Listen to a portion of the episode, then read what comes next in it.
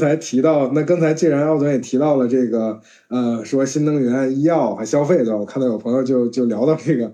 消费了。那这位叫这位叫 Q 的朋友啊，这位叫 Q 的朋友问说，这个旅游跟白酒啊扛不住了，那要么就就着这个白酒啊聊一聊。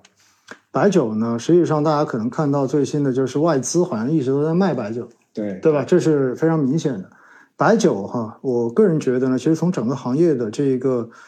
格局来看，其实高端白酒的这个盈利的持续性是非常强的。嗯它基本上这个格局不会有什么太多的变化，而且它整个的盈利的模式也非常的清晰，护城河也非常的高。因此呢，从本质上面来讲，这个行业并没有什么问题。那为什么我们说今年以来，其实整个消费者服务板块会是市场一个领跌的行业？很大程度上面就是因为在去年疫情的这个防控政策转向之后，实际上当时消费有一波非常急速的反弹，就大家觉得这个呃防控政策转向之后的话，那我们接下来经济会有大的复苏，对吧？消费会有极大的拉动，所以那一波其实已经把很大的预期已经给消化掉一波了。但是呢，从过完年之后，很明显大家会发现这个经济并没有大家想象中间那么强。尤其是等到四月份、五月份的数据出来之后，进一步的降低了大家的预期，所以在这种情况之下，哈，很多的这种负面情绪就开始进行演绎。那么对于接下来，既然消费不足，对吧？又就又有通缩，然后又说失业率上升，然后等等各种这样子的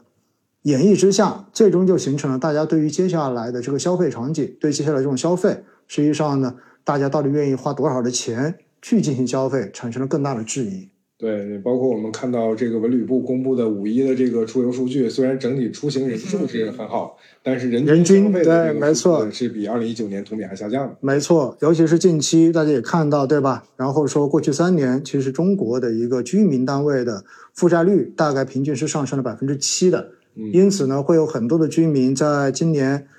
会首先是房贷款，对吧？来进一步的改善自己的资产负债表。大家在花钱这一块，就像主持人刚才所说到的，为什么人均的这一个开销会减少？也就证明大家花钱可能会变得更加的精细一些。对，然后在某种程度上面，换一个话说，好像更注意品质，对吧？更注意品质一些。所以呢，正是因为有这样的预期之下，整个消费大消费板块都处在一个比较预期悲观的这样的一个下行的通道中间，而白酒首当其冲，也受到了这一波的影响。但是，其实跟刚才所说的一样，因为我们说新能源行业的这个景气度没问题，医药行业的景气度也没有问题。那白酒的景气度有问题吗？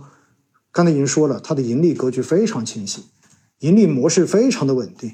所以实际上现在哈，我们真正的去看白酒的估值，也已经跌到了一个极值的位置，也就意味着，在过在尤其在去年十月底的时候，当时极度悲观的这种情况之下，差不多白酒的位置跟现在就是一样的，也就意味着白酒在某种程度上面已经跌回到了去年十月底的那个位置。嗯，那么在这样的情况之下，平时我们说到上证指数、说到万德全 A 的时候，做直播经常会有朋友说啊，什么时候跌到去年十月份我就买了。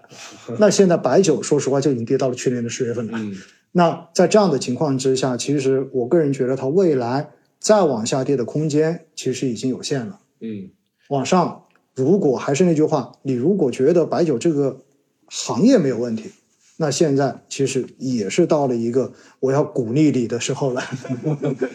对，其其实呃，白酒这个板块它一直外资这种定价权是比较高的，嗯，对外资在这块的配置比较高，其实这也比较好理解啊。就是白酒，就像我总刚才提到，它是一个很清晰的商业模式，呃，它的盈利增速稳定且相对高一些，对，所以这也是外资比较喜欢投的方向。因为很多可能他看不懂商业模式，他也不敢去碰啊，所以出现出现了这种外资定价啊、呃、定价权可能相对来说话语权高一些的这种情况。但是由于最近这段时间外资可能相对来说是有一个流出的状态，所以这也导致了最近承压。对，但是就像奥总刚才提到，哎，那我们现在已经又回到了十月份的时候了，那去年十月份的时候了，那么整个相当于是这一轮的啊涨跌基本上已经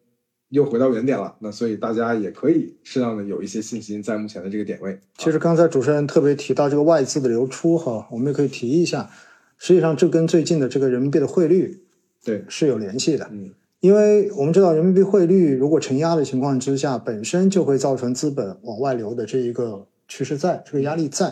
而外资本身手中所持有的重仓，其实白酒是一个很重要的板块，对吧？所以当这个资金真正的往外流的时候，我们也看到最近北向资金近三十个交易日，大概有一半时间都在净流出。所以在这样的情况之下呢，我们说白酒板块受到外资持续流出的这种影响，那么也是一个比较客观的一个现实吧。